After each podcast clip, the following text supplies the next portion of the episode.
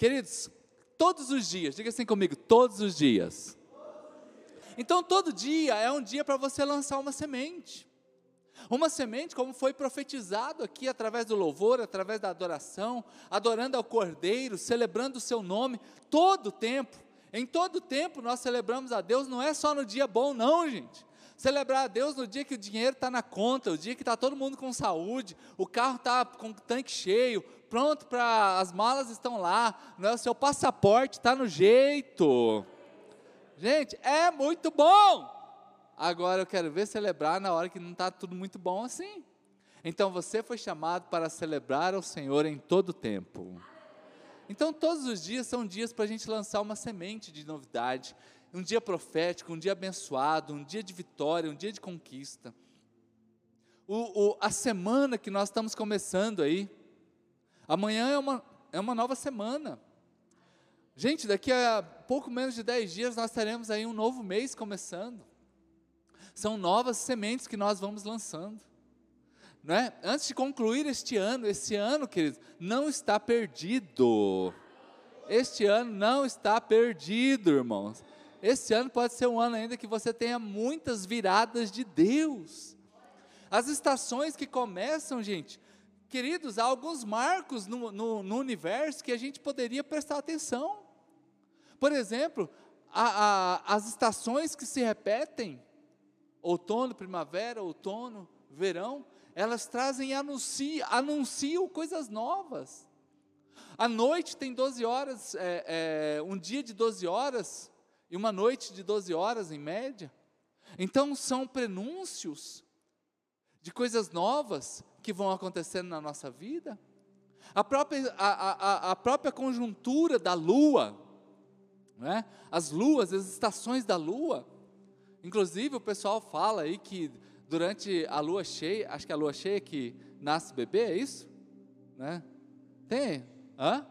Qual que é? O pastor Leandro é entendido em nascer bebê. Lá na casa dele nasceu bastante bebê, gente. né? Mas tem uma lua aí que quando muda a lua diz que diz que fica mais fácil o parto, né? Já ouviram essa história já, né? E, gente, diz que é verdade, né? não é que é invenção, não. Mudou a, a lua, muda a gravidade da, da, da barriga. Olha que coisa interessante. Ei, então, esses dias tem um livro da Adriana. Gente, ela descobriu nas suas pesquisas tem uma palmeira. Diga assim comigo, palmeira. Não tem mundial. Oh, não é isso não, né? Palmeira é uma planta, tá? Se tiver algum palmeirense aqui, fica assustado, tá? Gente, tem uma palmeira que ela nasce em terrenos alagados, uh, e ela se movimenta, uma árvore que se mexe, pelo menos 20 metros por ano. Olha para a pessoa que está, você fala assim: Uau!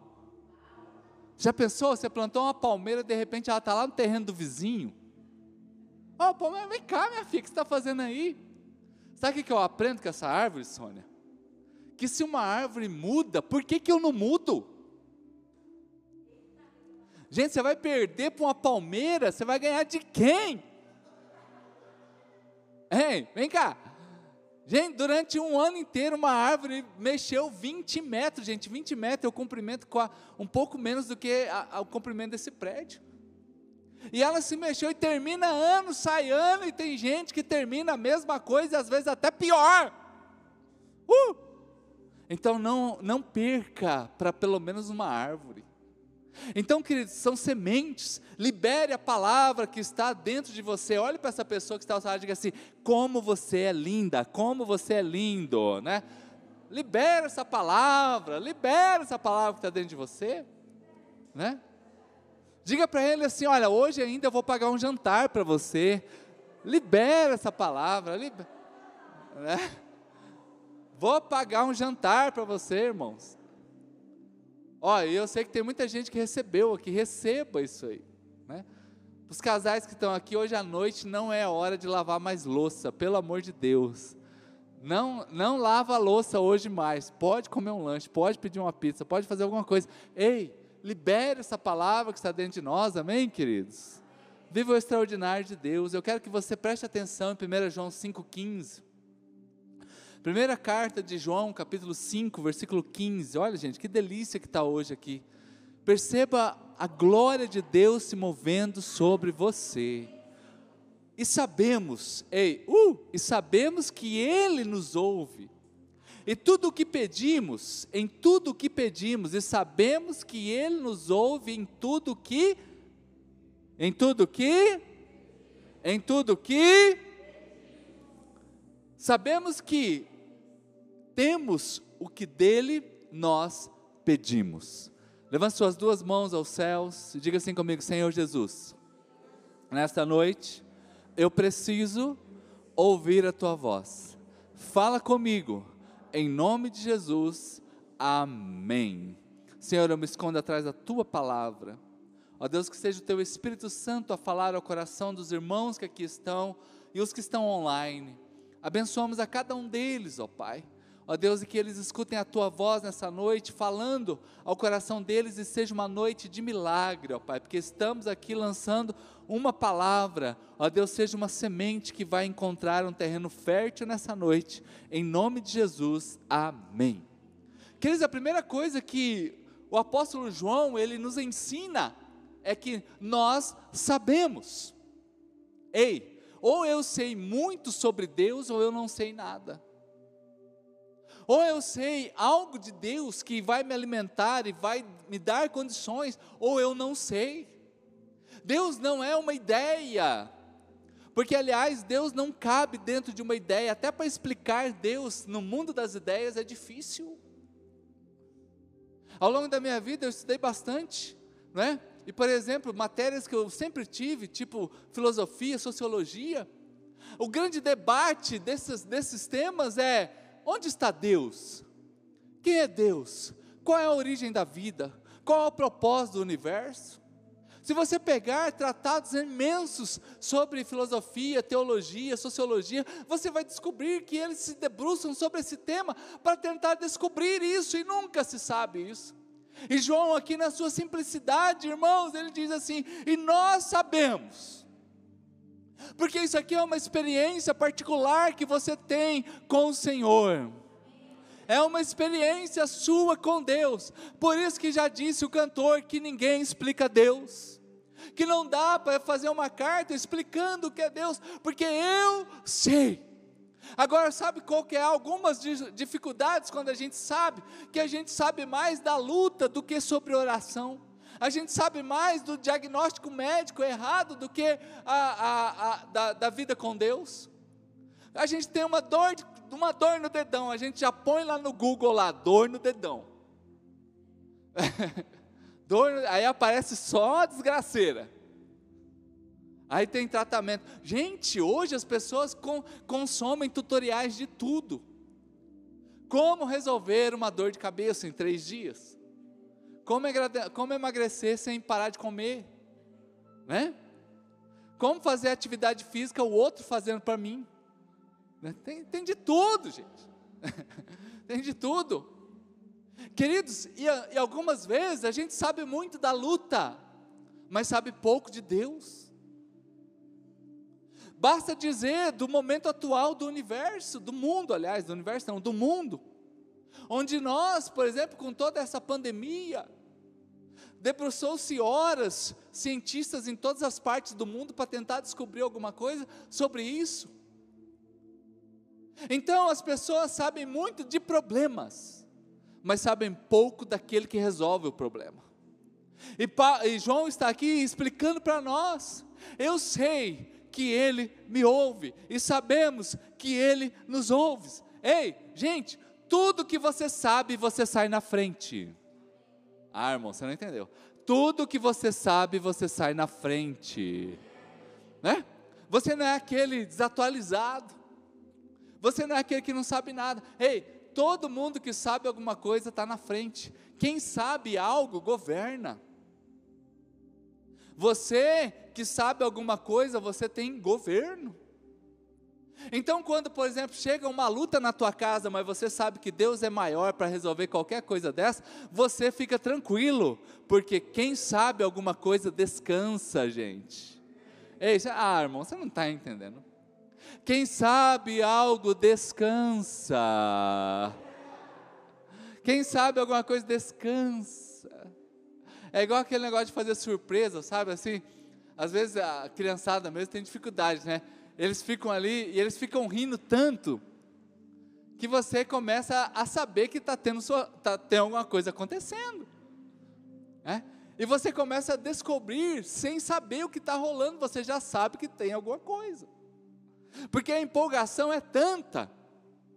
Porque agora parece que aquela notícia que você não sabe, as crianças não conseguem guardar. Ei, por isso que a Bíblia diz que a gente tem que ser como criança. Está todo mundo descabelando e você chega. ai, ai, meu Deus. Ai, ai, você já viu criança? Tenta fazer uma surpresa com uma criança, ela fica desesperada. Quem já fez isso aí, gente? Ela não se aguenta, ela fica tentando, ela quer, ela quer levar o presente, ela quer mostrar, ela quer falar. Ei, gente, quando você está sabendo algo, você é uma criança. Você é uma criança você quer contar, a glória de Deus está sobre a tua vida, o mistério do Senhor está sobre você, porque Deus é bom demais. Então eu sei, queridos, então eu preciso ter essa disposição sempre para aprender. Eu preciso ter essa disposição para aprender. Esses dias eu falei, por exemplo, é, sobre. Eu sou da época que tinha prova surpresa. Quem é dessa época de prova surpresa, gente? O professor chegava nessa prova surpresa. Gente, a Denise é professora, acho que não tem mais isso. Tem ainda? Não tem. Por quê? Porque matou muita criança do coração. muito, muito adolescente do coração. E eu vou falar uma coisa para você, ó, eu, eu confesso meus pecados. Eu não era bom nem na prova agendada. Na prova marcada eu já tinha dificuldade, gente. Que dirá quando era prova surpresa? Era, era zero. Era zero, era zero. Então, que, deixa o que, que isso tem a ver com a gente, irmãos? Que a vida é cheia de prova surpresa. A vida, queridos, tem, as provas não são pré-agendadas. A gente não fura um pneu do carro, ai, olha só, amanhã às 3h15 da tarde está programado o pneu do carro furar. Ah, e o step está murcho, então para completar a dose. Você já viu que problema é covarde? Problema nunca vem sozinho. Ele sempre vem de bando, porque o bichinho é covarde. Então, normalmente, talvez o exemplo do pneu furar é justamente naquele dia que você está sem um real no bolso. E só tem aquela borracharia que o cara nunca viu, nem sabe, ouviu falar que tem um cartão de crédito, porque naquela região ninguém passa assim. Então, ou seja, você está com o pneu furado numa circunstância que você está sem recurso financeiro e não adianta você fazer nada. Então, irmãos, ei, nós precisamos então ter uma disposição para aprender. Diga assim comigo: aprender de Deus. Aprender de Deus, e nós sabemos, dá uma balançada na pessoa que está falando assim, está falando com a gente hoje, está falando com a gente, sabe por quê? É, porque aqui dá uma nivelada, gente, dá uma nivelada, João, o apóstolo, nos nivelou, não tem o pastor que sabe mais, ai, o pastor sabe mais, pode conversar com o pastor, ah, tem aquela irmãzinha do coque, Sabe aquelas irmãzinhas do coque, assim, aquelas assim que vê você assim, é o raio-x de longe.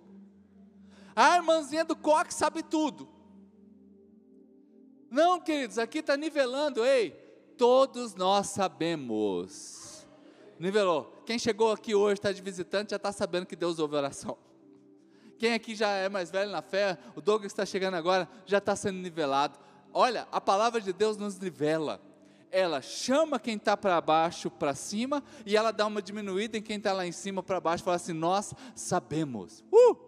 Todos nós sabemos hoje, todos nós podemos sair daqui com uma experiência linda de Deus, todos nós podemos reviver as palavras lindas que o Senhor já nos entregou e sabermos que são reais e compreendermos que Ele está guardando de nós e que não tem vírus, não tem problema econômico, que vai tirar os seus dias do Salmo 139, porque todos eles já foram escritos por Deus. Então nós sabemos, nos nivelou não é, querido, a quantidade que você sabe, não é quantidade, diga assim comigo, não é quantidade. Diga bem alto, não é quantidade, mas é o quanto eu tenho disponibilidade para saber. Não é a quantidade do que eu sei. Tem gente que vai ir para o inferno sabendo a Bíblia toda, de capa a capa. E tem gente que vai achar um pedacinho de papel desse na rua, vai ler, vai acreditar e vai ir para o céu. Porque não é a quantidade que eu sei, uh, ei, não é a quantidade que você sabe, é a disponibilidade que você tem para saber. É a disponibilidade que você tem para aplicar isso na tua vida. É a disponibilidade que você tem para viver isso daqui. E existe também a arte do não saber. Queridos, algumas coisas eu, eu, compreendo assim que a ignorância algumas vezes é uma bênção. Tem um lado muito positivo da ignorância. No sentido, como que a ignorância pode ser positiva na minha vida? Quando a minha ignorância não tira a minha simplicidade de adorar a Deus porque muitas vezes o muito saber rouba, rouba a fé, o muito saber rouba a disponibilidade de obedecer, o muito saber fica apenas teorizando e nunca sai do lugar sobre aquilo que sabe. Então, às vezes, a arte do não saber, porque, queridos, é tão gostoso quando a gente chega em qualquer ambiente e a gente se disponibiliza a aprender. E aqui é a arte do não saber, porque eu posso aprender até com uma criança. Eu posso aprender olhando para uma árvore. Eu posso aprender olhando para o clima. Eu posso aprender, por exemplo, até com uma propaganda. Eu me lembro de ver a Denise, queridos, já contei essa experiência, uma propaganda de 30 segundos, ela estava chorando. Porque era propaganda de um carro, gente. A pessoa, a empresa vendendo carro. Só que era muito bonita, muito bem organizada. Entrou aquele carro, carro simples até. Aí dentro do carro tinha uma noiva. E desceu assim na porta daquela igreja, abriu a porta do carro, assim saiu aquela noiva. E o pai estava lá esperando a noiva. Era bonita a propaganda. Só que durou 30 segundos a propaganda. E eu, de repente, escutei aquele. Gente, 30. Eu achei que a mulher estava passando mal. Porque a gente, homem, é assim. Quando a gente vê um filme assim que é mais emotivo, o que, que a gente fala? Forte esse filme, hein? Pode ver dois homens assistindo o filme. Pode ser aquele, aquele filme assim, é tipo Titanic, tá todo mundo morrendo assim, o Jack tá morrendo. O cara, rapaz, é forte, hein? E ele não chora, ele faz. Rapaz do céu, dá uma coceira no olho assim, mas não chora. E a bichinha tá ali, é, chorando. Eu falei, amor, o que, que foi? Tá passando mal, vamos pro médico. Não, filho, tão bonito, o que? O que é eu? Não, a propaganda. Gente, durou 30 segundos e ela está quebrantada lá. O que, que eu aprendi naquele dia? Aprendi que uma coisa muito bem feita em 30 segundos arranca lágrima. Arranca lágrimas. Então, irmãos, qual é a sua disponibilidade para o aprendizado? Qual é a sua o, o não saber? Quando a gente realmente se dispõe a aprender de Deus. E eu perguntaria para você o que, que você sabe mesmo, o que, que você sabe ao certo. Porque eu digo que assim como o nosso corpo precisa do oxigênio, Assim como nós precisamos da água, assim como nós precisamos do alimento, nós precisamos de oração, nosso espírito precisa de oração, precisa de adoração, precisa da palavra de Deus, precisa se alimentar todo dia. E se você crê nisso, aplauda Jesus bem alto. Uh! Então eu preciso trazer a presença do Senhor para dentro da minha casa, gente. Ei, Aprenda a trazer a presença dos anjos de Deus visitando o teu lar. Gente, casa é feito de tijolo ou é feito de madeira. Casa tem sobrado, tem edícula, tem casa térrea, tem casa na fazenda, tem casa no, no, na, na praia, tem apartamento. Casa tem de tudo que é jeito, mas lar é um ambiente e lar somente Deus dá. Casa pode ser de material, lar é um ambiente. Então tem algumas coisas, presta atenção, algumas coisas que são obstáculos para o nosso saber em Deus. Ei, primeira coisa, é são os nossos pecados não confessados. Pecados não confessados sempre vão atrapalhar a sua intimidade com Deus. Todos os dias é um dia de eu me humilhar. Aliás, já tem uma canção que diz: Se eu me humilhar. Então, Cristo, todos os dias eu confesso meus pecados. Todos os dias eu coloco a minha humanidade, ei. Coloque a sua humanidade diante do Senhor. Já percebeu como é que a gente vai ficando mais velho? Já percebeu que esses dias a Denise estava lá, é cabelinho branco, apareceu um cabelo branco nela né?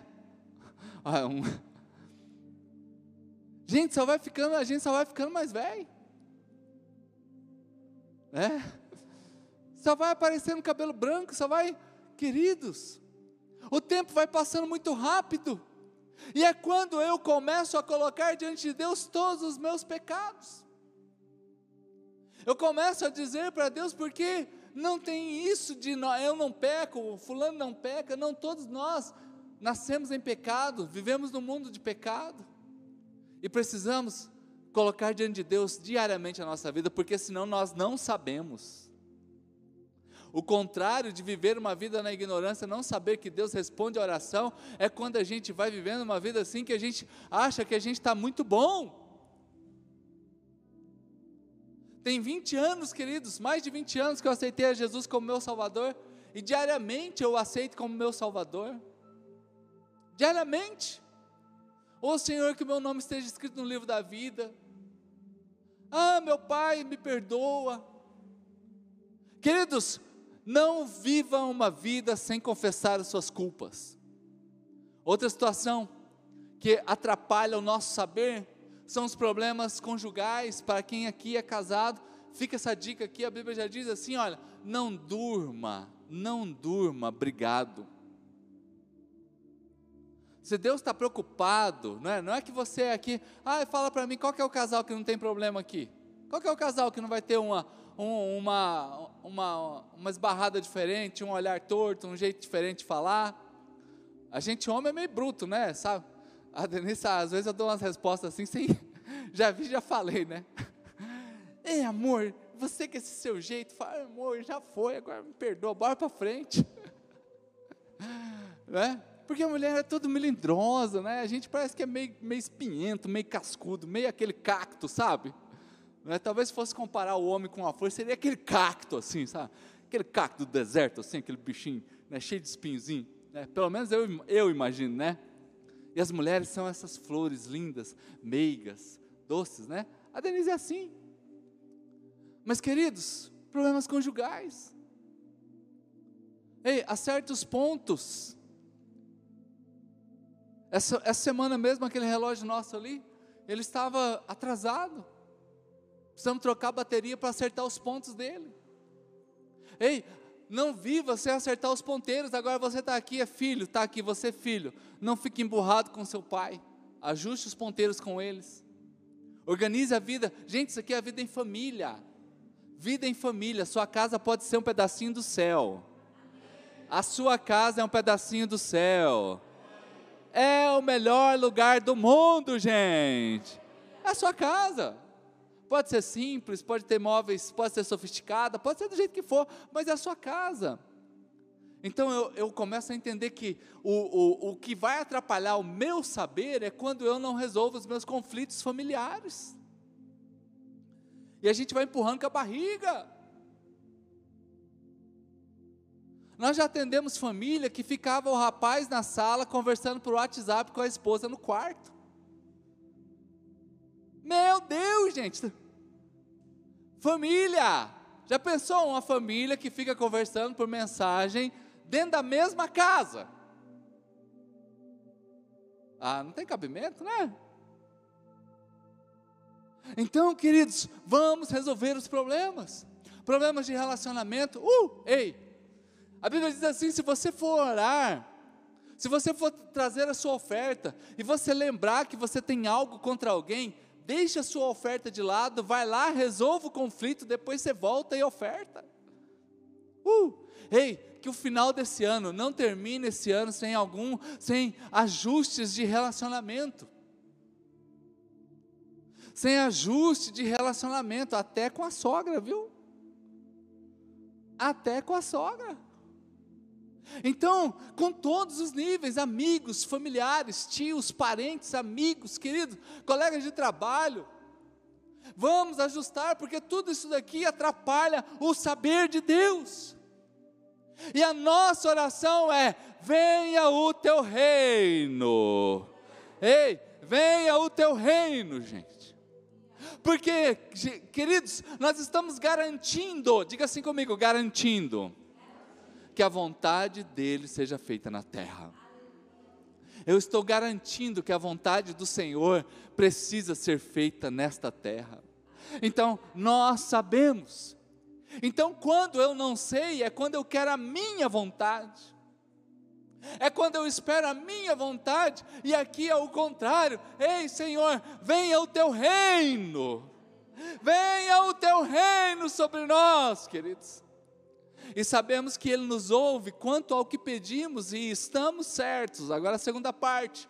Então a primeira parte sabemos, e agora a segunda parte, e tudo, e estamos certos. Né? E sabemos que Ele nos ouve em tudo que pedimos, sabemos que temos o que dele pedimos. Outra versão bíblica diz assim: estamos certos. Uh! Ei, isso aqui é você andar em outra dimensão. Ei, eu estou certo. Eu estou certo. Mais uma vez eu lanço mão do, da, da dinâmica familiar, né? Quantas vezes a gente, homem, a mulher está ali, né, falando que a gente está indo pelo caminho errado, e a gente está achando que a gente está abafando. Não, não, eu sei, já fui lá e daqui a pouco está perdido. Né? Já viu esse, já, essa cena já? Aí a esposa sabe, amor, por que, que você não pede para alguém falar? Acha alguém aí, alguém vai falar, não, não, eu já me, já me acho aqui.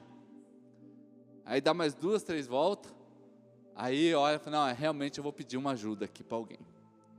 Ei, aqui, queridos, pelo contrário, diz assim, ó, e o que eu sei, é sobre que eu tenho o que, o que dele eu peço. É a única certeza. Uh, ei, tem algumas certezas na vida. A primeira delas é a volta de Cristo Jesus, amém? É certeza, amém? E agora temos outra certeza, que temos o que dele pedimos. E a terceira certeza da vida é o especial do Roberto Carlos, final do ano. Ele já tem né, são certezas que a gente tem que vai ter, tá ok? Mesmo quando ele morrer, já deve ter gravado um monte já para garantir já. Porque desde que eu sou pequeno eu vejo Roberto Carlos, vejo não, né? Mas sei que rola, né? Então é uma certeza. Você pode ter três certezas na vida. Jesus vai voltar, ele ouve minha oração e já tem especial do Roberto Carlos garantido já na TV.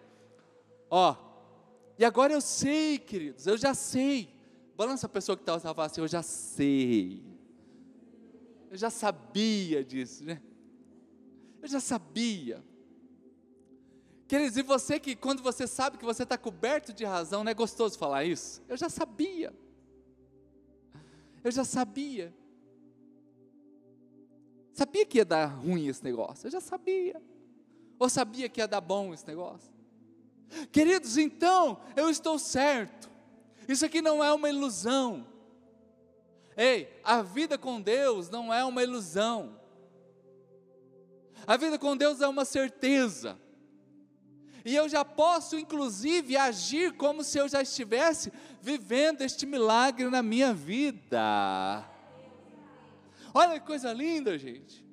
Porque eu já sei, já sei o que, que Ele me ouve.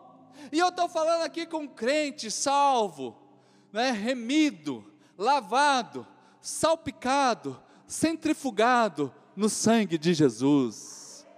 Né? Estou falando com você, queridos. Então, queridos, eu já sei que Ele me ouve, eu já sei que Ele está comigo, então eu já mudo as coisas em casa, eu já mudo o meu comportamento no dia a dia, eu já mudo o meu tom de voz, olha como é que isso muda a nossa história, queridos. Eu já tiro aquele sentimento de sofrência, eu já, quero, eu já tiro aquela dor da vida, porque eu já sei que Ele vai me curar. Talvez você, um exemplo, talvez você está ali com o seu carro já está um pouquinho mais rodado, você fala assim, já falou com Deus, quer trocar o carro, aí você já começa agora, eu já sei. Então você já começa a se comportar como se você tivesse com seu carro novo. Né? Você já viu que quando você compra um carro, parece que todo mundo tem o mesmo carro? Quem teve essa impressão já? Né? Você comprou o carro, aí você começa a ver um monte de carro igual, você já viu isso aí? Né? A gente começa a ver, parece que todo mundo tem o mesmo carro. Né? Por isso que esses dias eu me senti assim andando numa BMW, eu não sei porquê. Queridos, então porque eu já sei, eu já sei.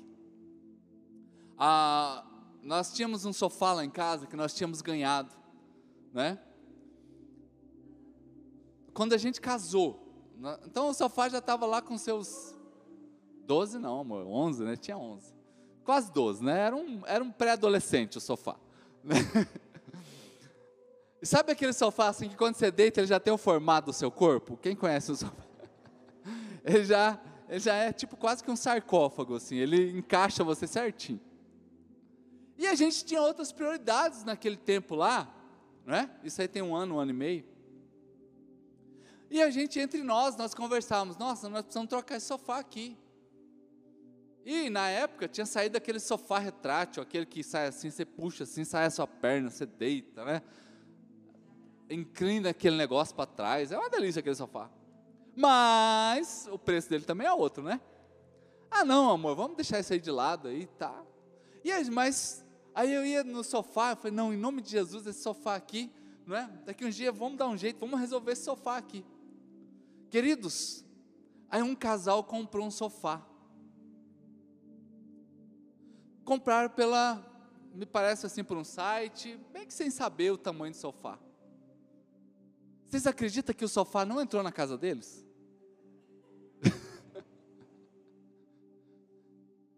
Aí eles ligaram para mim assim, Júlio, está em casa? Aí eu estava quase saindo, falei, não, estou, estou quase saindo, não, vou passar. E você tem uma trena? E a gente pediu para colocar uma porta mais larga na, na, entrada de casa, né? Quando a gente fez, a gente achava legal uma porta mais larga. E a gente colocou uma porta mais larga e ela tem um metro e sete. Mas eu nunca tinha medido a porta. Eu sabia que era mais larga. Você tem uma trena aí? Tenho.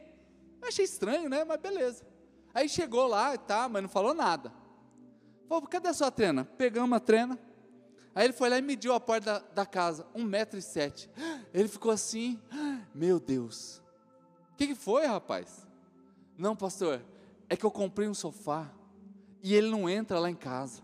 A gente lembrou de vocês. Só que a condição para ofertar o sofá para vocês era ter um metro e sete. Gente, era o tamanho certinho de passar o sofá pela porta. Aí a gente assustou e ele deixou o carro parado na esquina, assim, tipo, eu não vi nada. Ele falou, não, vou lá na esquina buscar o carro, voltou. Queridos, aquele sofazão desse jeito aí que a gente estava falando, retrátil, bonito. Irmãos do céu, pensa na alegria de, de dois. E a Júlia, gente, já, e a gente com o sofá novo, não pula, não pula, não pula. A mesma coisa, fala, pula, pula, pula. E até hoje pula e abraça o sofá. Um metro e sete, certinho. Passava o bichinho lá, gente, certinho, irmãos. Ei, sabe que eu estou contando isso aqui para você? Porque eu já sabia, só não sabia o jeito que ia vir. Seria resultado do nosso trabalho, do esforço? Também, poderia ser. Poderia ser uma oferta, como foi? Foi assim. Então o que eu quero dizer para você? Que você pode já se comportar como aquilo que você sabe que Deus está falando ao seu coração, ainda não é realidade, mas você já sabe, não está lá, mas você já sabe, é só uma questão de tempo para o milagre chegar na tua vida, e se você quer nisso, aplauda Jesus bem alto.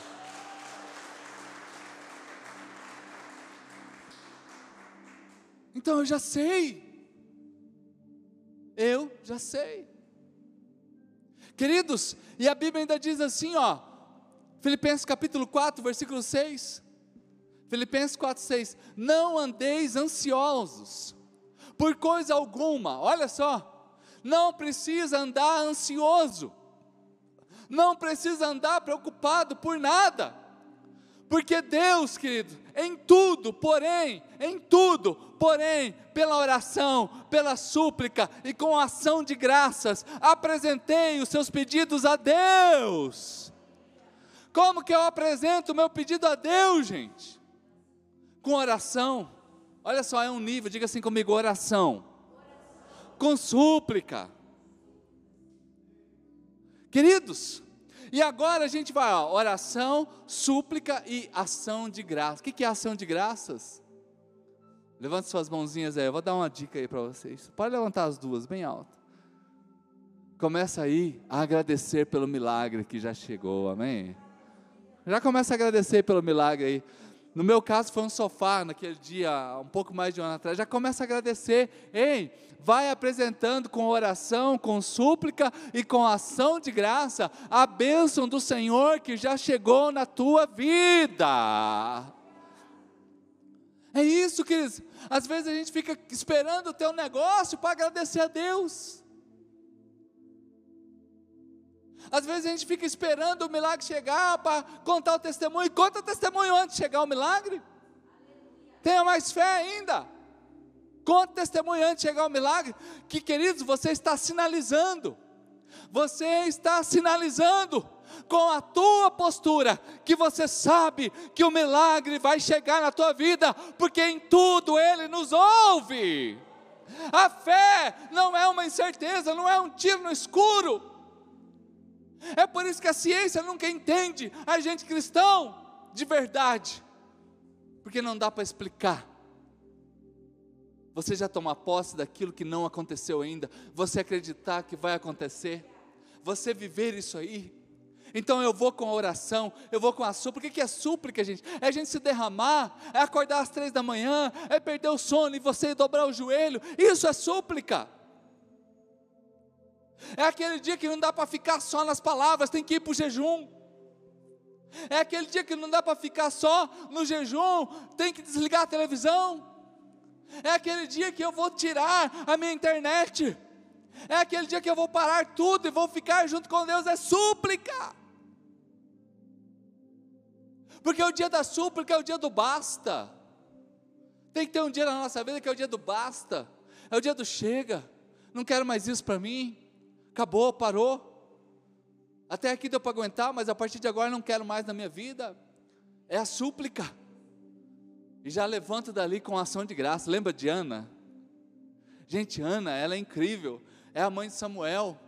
Você pode ler 1 Samuel capítulo 1 e capítulo 2, você vai ler em 10 minutinhos. É uma mulher que não tinha filhos. E ela era humilhada por não ter filhos. E o marido dela não entendia ela. Alguma esposa aqui tem um marido que não entende? Pois é, Ana também tinha. Então ele não entendendo ela, o que, que ele dava para ela? Comida. Come, minha filha, come, come. e ele achava que ela ia ficar feliz. Só que aquilo lá não deixava ela feliz. Mas um dia ela deu um basta, ela falou assim: vou lá para o templo, vou orar. E ela orou tanto que até o sacerdote achou que ela estava bêbada. Pô, rapaz, olha só, essa mulher vem para cá bêbada. Que vergonha.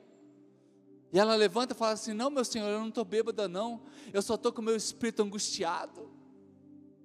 Eu só estou oprimida de alma.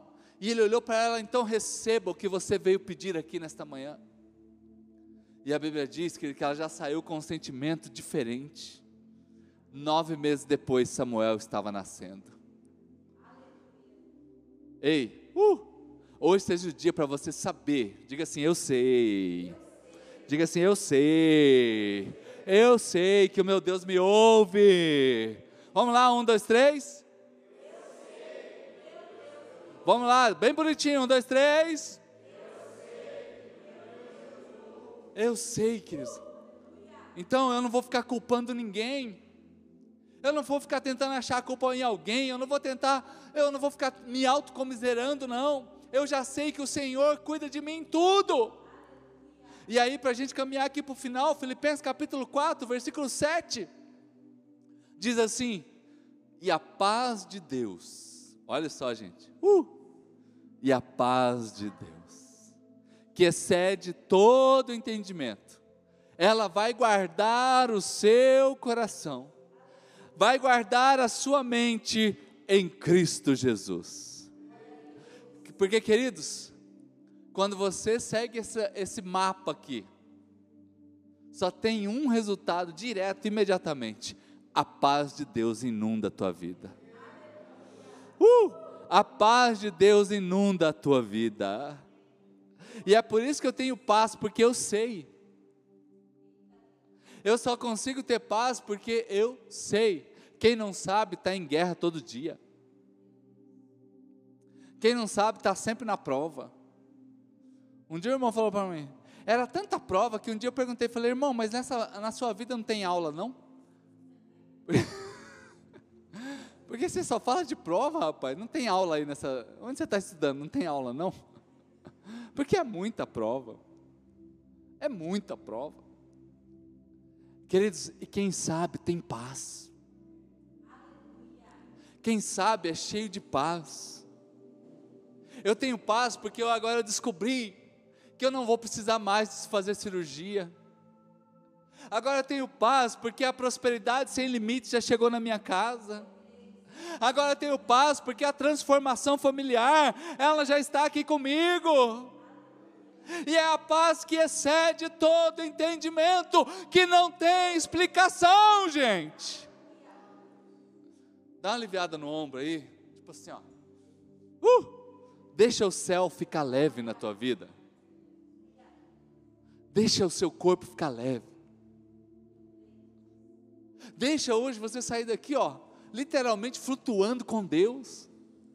Nós já tivemos aqui esse tempo de louvor extraordinário, de céu na terra, e agora é a hora de você realmente visitar o céu e saber que o Deus de paz, que excede todo entendimento, Ele está aqui conservando o seu coração e a sua mente.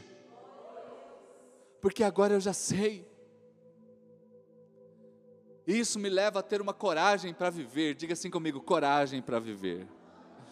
Balança aí a pessoa que está falando assim: acorda, irmão, acorda, irmão é coragem para viver. Isso me leva, quando eu descubro tudo isso, eu tenho agora coragem para encarar amanhã, segunda-feira. Eu tenho coragem para enfrentar os problemas de frente, porque eu sei, queridos.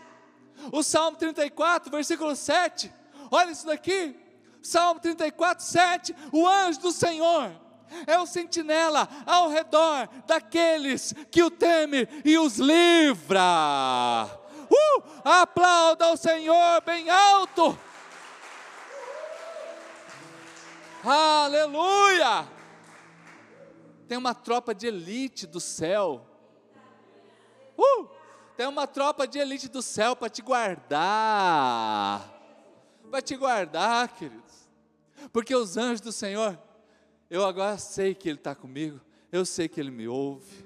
eu sei que agora eu posso jogar diante dele toda a minha ansiedade, tudo em oração, em suplicação de graças. E agora o Deus de paz começa a guardar minha vida, e isso me leva agora a enfrentar a vida de frente e saber que os anjos do Senhor estão comigo, que Deus está me dando coragem e eu vou vencer as batalhas da vida.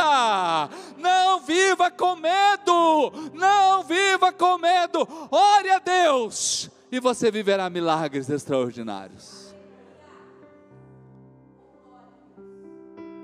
Coisa melhor da vida, quando o Senhor voltar nas nuvens, e a gente ter o primeiro tete a tete com Ele. Sabe, o primeiro. Você consegue imaginar o primeiro? Você vai olhar assim, rapaz.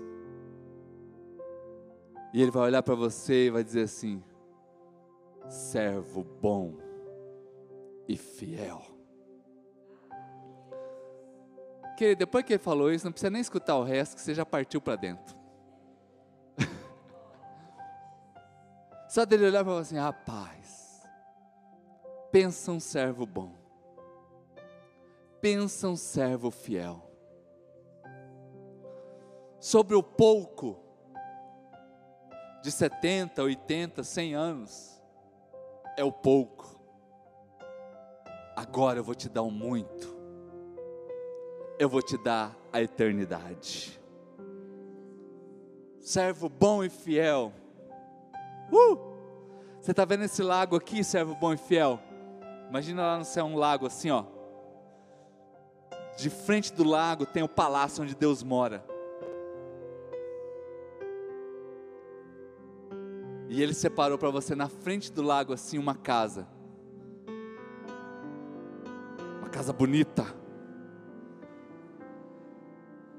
com um janelão assim enorme, assim, ó. Que quando você abre assim, você olha tal, o palácio de Deus. E a Bíblia diz assim que no, no céu não precisa de sol, porque Deus é o sol. E Ele serve o bom e fiel. Escolhe aí, ó. Qual delas você quer? Porque agora todo dia você vai ver o sol nascendo diante de você.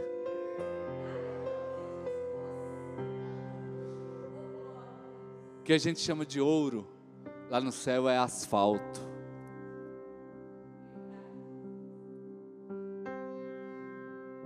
A Bíblia fala sobre uma pedra de diamante, que é a porta.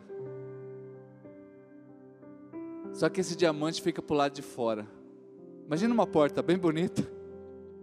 E a gente está tudo lá dentro, não vê a porta. E Deus, Ele não economiza. Ele fala assim: não vai passar quase ninguém aí fora mesmo, então, mas vamos botar aqui um, um diamante aqui, enorme. Queridos, essa é a casa que Deus tem para nós. Só que para a gente entrar lá, a gente precisa ouvir essa palavra: servo bom e fiel. Foi fiel no pouco, agora é a hora de vir sobre o muito. O céu não é para covarde, o céu não é para reclamão, murmurador, fofoqueiro. Uh -uh. O céu é para aqueles que derrama, corre no altar derrama suas lágrimas, faz a sua súplica e levanta, bendito seja o Senhor. Bendito seja o Senhor. Dá uma batida na poeira e bora, bora para frente. Hashtag partiu vencer. Esse é o chamado que Deus tem para você. Esse é o que Deus tem para você. Os anjos do Senhor estão ao seu derredor. Os anjos do Senhor estão aqui. O anjo do Senhor acampa ao seu lado para te livrar, para cuidar de você, simplesmente porque você o teme, porque você o ama, porque você o adora, porque Ele é o número um na tua vida, porque você está disponível a ouvi-lo todos os dias. E não tem nada que roube essa presença de você. Eu quero que você vá ficando de pé nesta hora, o ministério de adoração.